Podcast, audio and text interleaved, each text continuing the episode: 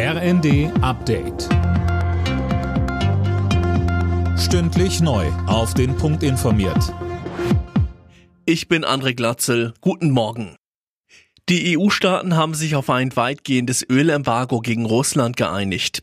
Bis Ende des Jahres sollen mehr als zwei Drittel der russischen Ölimporte wegfallen, so EU-Ratspräsident Michel.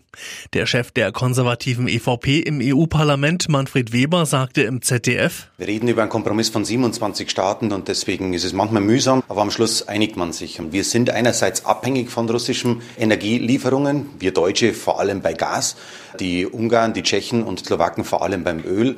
Das muss mit abgewogen werden und deshalb ist dieser Kompromiss jetzt zustande gekommen. Ich freue mich, dass beim sechsten Paket wirklich Europa geschlossen ist und Druck auf Russland ausübt, diesen verbrecherischen Krieg jetzt zu beenden.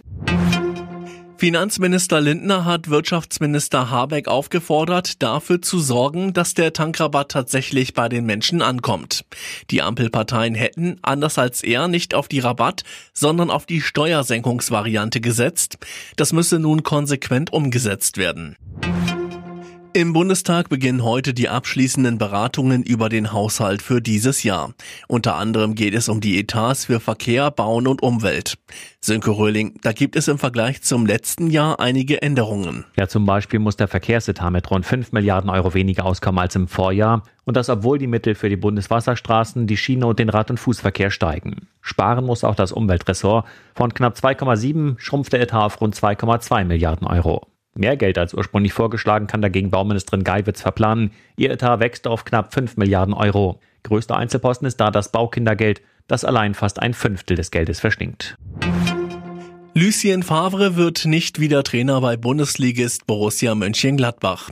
Wie auf der Jahreshauptversammlung des Vereins bekannt wurde, will der 64-Jährige nicht mehr in Deutschland arbeiten.